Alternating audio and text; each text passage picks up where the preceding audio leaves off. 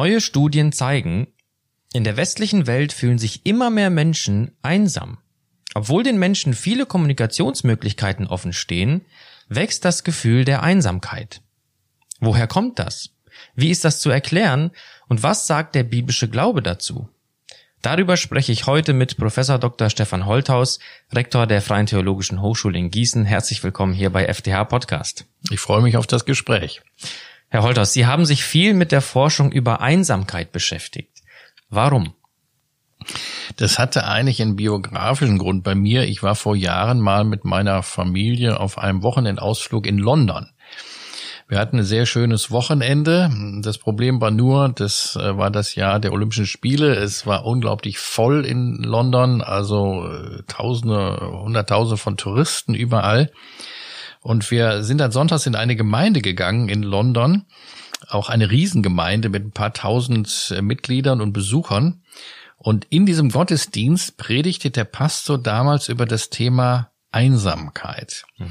Das war ein absoluter Kontrast, weil wir kamen ja aus einer Massentourismus-Situation äh, in eine riesige Gemeinde und dann so ein Thema. Und er sagte, das ist mir sehr hängen geblieben, auch wenn wir in London acht Millionen Menschen haben, eine riesige Metropole, äh, gibt es wahrscheinlich keine Stadt in Europa nach den Studien, die so einsam ist wie London. Und da habe ich mich ein bisschen auf dieses Thema eingelassen ähm, und habe ein bisschen drüber geforscht, auch viel gelesen darüber. Ähm, einige Jahre später ist ja in Großbritannien auch etwas äh, Signifikantes passiert, und zwar hat die Regierung ein sogenanntes Anti-Einsamkeitsministerium eingerichtet, äh, weil die britische Regierung gesehen hat, das ist ein gesamtgesellschaftliches Problem und Phänomen mit erheblichen Auswirkungen in Medizin und Wirtschaft. Dagegen müssen wir was tun. Und so hat mir quasi Großbritannien den Blick geöffnet, denn Einsamkeit gibt es natürlich nicht nur da, sondern auch hier mhm. in Deutschland. Mhm. Ja, wir sprechen heute maßgeblich über Einsamkeit. Was ist denn genau Einsamkeit? Wie könnte man Einsamkeit definieren? Ja, ist natürlich keine leichte Frage. Also zum einen gibt es natürlich einen Zusammenhang zwischen Einsamkeit und Alleinsein. Natürlich sind viele Menschen, die allein leben, auch einsam. Nicht alle, aber viele. Und die Zahl der Alleinlebenden nimmt in Deutschland sehr, sehr stark zu. Wir haben mittlerweile etwa 17 Millionen Menschen, die einsam leben. Besonders das Phänomen in Großstädten. Nehmen Sie mal Berlin. In Berlin ist jede dritte Wohnung, die vermietet ist, nur von einer Person bewohnt. Ja, äh, das heißt, das ist das Gefühl, man kommt nach Hause und keiner ist da. Das macht natürlich viele Menschen einsam und diese Zahl, äh, Zahl steigt von Jahr zu Jahr, auch mhm. in unserem Land. Alleinsam und Einsamkeit hängt natürlich oft eng zusammen. Aber Einsamkeit ist noch ein wesentlich komplexeres und größeres Problem in unserer Gesellschaft, weil es auch viele Menschen gibt, die gar nicht alleine wohnen und trotzdem sich einsam fühlen. Und es hängt damit zusammen, dass man unverstanden sich fühlt, keinen Ansprechpartner hat, äh, viele auch keine richtigen guten Freunde haben, mit denen man reden kann, sich auch ähm, verständigen kann. Natürlich gibt es auch Leute, die haben ihren Ehepartner verloren. Die Mobilität spielt eine Rolle, äh, dass man äh, nicht nur an einem Ort wohnt sein Leben lang, sondern ständig auch unterwegs ist. Also es gibt da viele Gründe. Was ich sagen will, ist, dass ähm, die Zahl der einsamen Menschen in Deutschland viel höher ist als die Zahl der Alleinlebenden. Mhm. Jetzt gibt es, ich nenne das mal Einsamkeitserlebnisse, ja sicherlich eher bei älteren Menschen, die alleine leben. Wie sehen da die Zahlen aus? Ja, das ist richtig. Also die Einsamkeit nimmt natürlich zu, gerade bei denen, die so im Alter zwischen 70, 80 sind äh, oder darüber.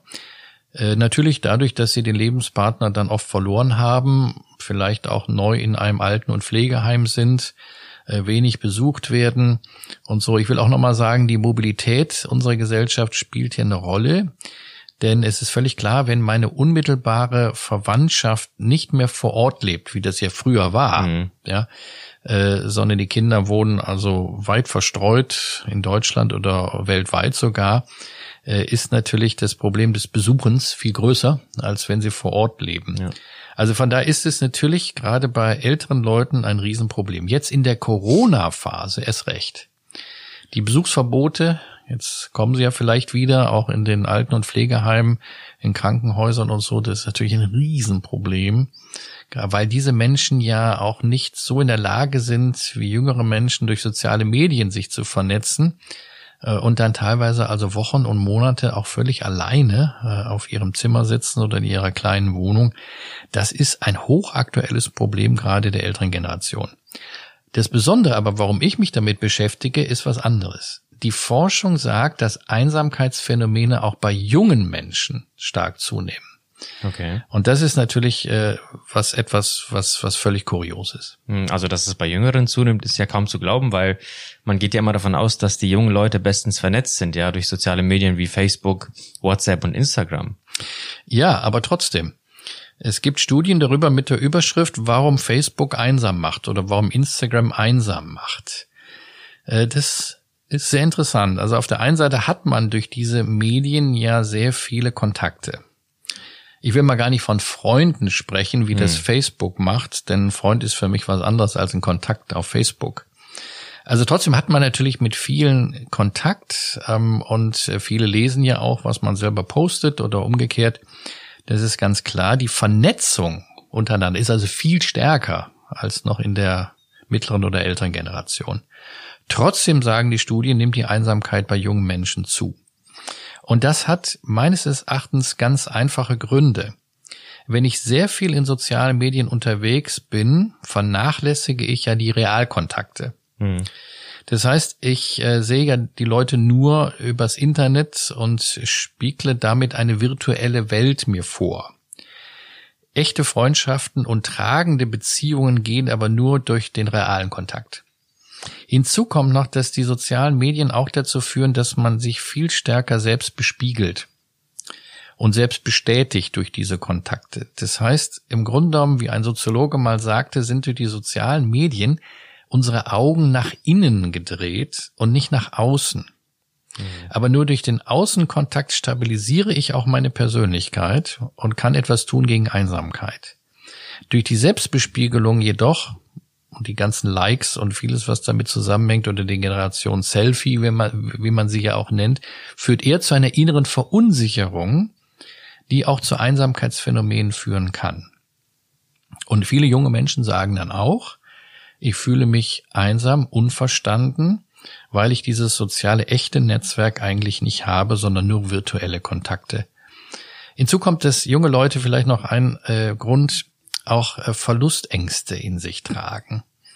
Es hängt damit zusammen, dass sie oft aus äh, Familien kommen und aus Situationen, die sie als fragil erlebt haben und durch diese Verlusterfahrung Angst haben oder ähm, ja auch innere Unsicherheit in sich tragen, dass sie irgendwann mal alleine dastehen und sich so auch schon fühlen. Und deswegen habe ich selbst erlebt, auch bei meinen Vortragstätigkeiten zum Thema Einsamkeit, dass nicht selten junge Menschen hinterher auf mich zukommen und ja. sagen, ich bin und fühle mich eigentlich Mutterseelen allein, auch wenn ich auf Facebook 500 Kontakte habe. Wahnsinn. Wie schätzen Sie die Folgen dieser wachsenden Einsamkeitsrate ein, gerade auch in der Bevölkerung? Ja, auch darüber gibt es neue Studien, die sagen, dass äh, Einsamkeit eine Volkskrankheit geworden ist, mit Auswirkungen zunächst aufs Medizinische, also man hat äh, festgestellt, dass der Körper auf Einsamkeitserlebnisse reagiert.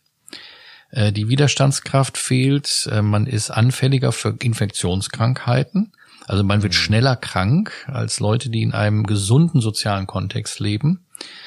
Man wird also anfälliger auf, für viele Erkrankungen, die es heute gibt. Das kann man richtig nachweisen. Schlimmer ist natürlich der psychische Bereich dass Einsamkeitsphänomene auch äh, zu Depressionen führen können, also zu richtig äh, schweren seelischen Erkrankungen. Die soziale Isolierung an sich schadet dem ganzen Menschen. Dann am Ende natürlich auch der Wirtschaft. Das ist ja ökonomisch eine ganz, ganz äh, schwierige Frage. Führt einfach dazu, dass die Menschen sich unwohl fühlen, hat also auch Auswirkungen auf die Gesamtgesellschaft. Hm. Jetzt beschäftigen Sie sich ja darüber hinaus auch immer wieder mit den Auswirkungen des Glaubens auf den Menschen als Ganzes. Kann der Glaube bei Einsamkeit helfen? Auf jeden Fall. Also zunächst will ich dazu mal sagen, aus meiner Erfahrungswelt, Wenn Sie mal den christlichen Glauben nehmen, haben Sie eigentlich den Glauben mit vielen anderen Religionen auch, aber vor allen Dingen im christlichen Kontext den Glauben, der Einsamkeit verhindern kann. Ich gebe Ihnen da mal ein paar Beispiele für. Also zum einen äh, fällt mir auf, wenn ich das, äh, die Bibel nehme, also das Grundbuch des christlichen Glaubens, äh, Sie sehen darin ganz viele Geschichten über Einsame. Einsamkeit ist eigentlich etwas, was von vornherein in der Geschichte der Menschheit in der Bibel uns begegnet. Schon bei Adam war das so, also dem ersten Menschen. Hm.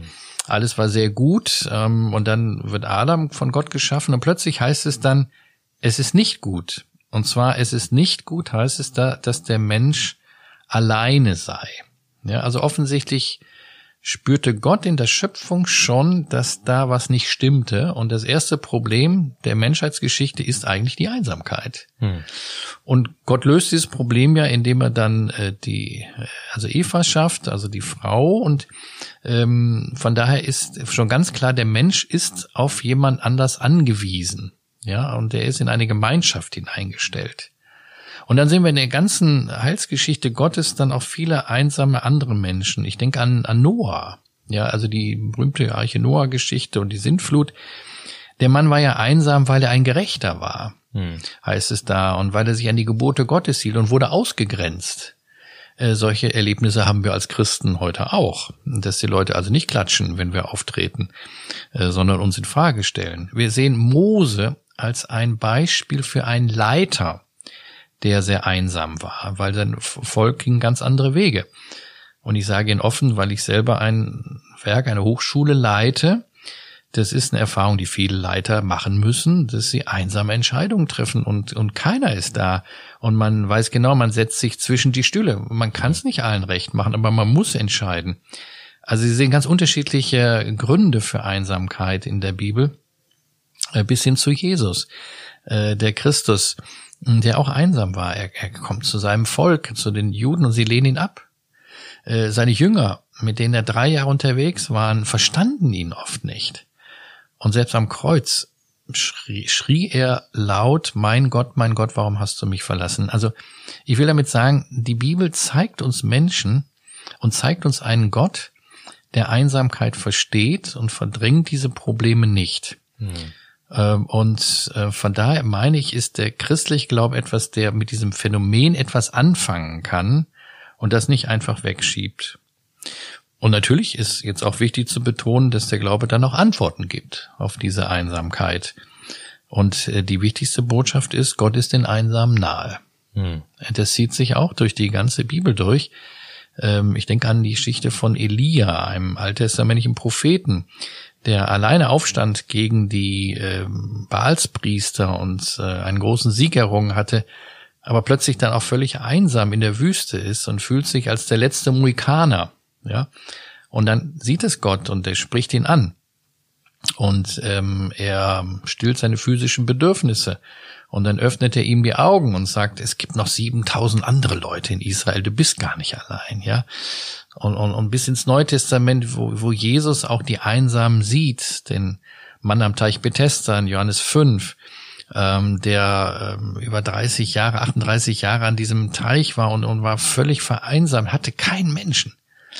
Und Jesus sieht ihn und geht auf ihn zu und er heilt ihn und dann findet man ihn im Tempel, äh, was ein Bild ist ja auch für die Gemeinde, für mhm. die Kirche heute wo Menschen dann auch tiefe Verbundenheit, soziale Kontakte und Gemeinschaft erleben können. Also was ich sagen will ist, äh, ich glaube, dass im christlichen Glauben von Anfang an dieses Phänomen vorgesehen war, der Mensch muss nicht alleine sein.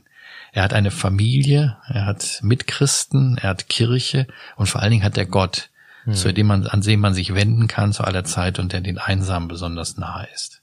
Was kann man jetzt zum Schluss oder was sollte man auch gegen Einsamkeit tun? Also ich glaube zunächst, dass die Kirchen und Gemeinden in unserer Zeit heute einen Blick haben sollten für die vielen Einsamen in unserer Gesellschaft. Das sind die 17 Millionen Alleinlebenden, aber die viel mehr auch, die einsam sind. Und das haben wir noch nicht richtig auf dem Bildschirm.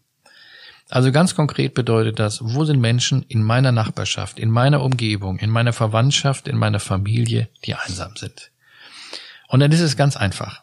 Zeit mit ihnen verbringen, anrufen, besuchen, Karte schreiben, den Menschen signalisieren, du bist mir nicht egal. Ich denk an dich, ich bete für dich, ich bin für dich da. Das ist ganz einfach. Das sind diese sozialen Grundkonstanten unserer Gesellschaft. Und da sollten Kirchen und Gemeinden in unserer Zeit heute einen viel größeren Fokus drauf legen. Ich sage das auch offen für Pastoren und, und, und äh, Prediger in unserem Land, die in Verantwortung stehen, auch die Pfarrer, Hausbesuche. Hm. Sobald das Corona-Ding jetzt vorbei ist, Hausbesuche, die Nähe zu den Menschen schaffen, ja, dann auch äh, selbst in Freundschaften investieren. Ich sage auch mal etwas sehr Selbstkritisches. Es gibt Menschen, die fühlen sich einsam und sind selbst schuld, weil sie viel zu viel arbeiten. Ja, also wenn einer, äh, und ich weiß, wovon ich rede, 10, 12, 14 Stunden arbeitet am Tag, dann muss er sich nicht wundern, dass er nach ein paar Jahren keine Freunde mehr hat äh, und, und, und dann, dann sich einsam fühlt. Also mhm. an dem Punkt auch in Freundschaften investieren, muss ich mir selber sagen, ähm, die durchtragen, auch in der Krise. Äh, und vor allen Dingen die Beziehung zu Gott pflegen. Also dem Gott, der Einsamkeit kennt und versteht und der mir in der Einsamkeit hilft, auch ähm, den Blick auf ihn zu haben und den Blick dann auch für andere zu bekommen.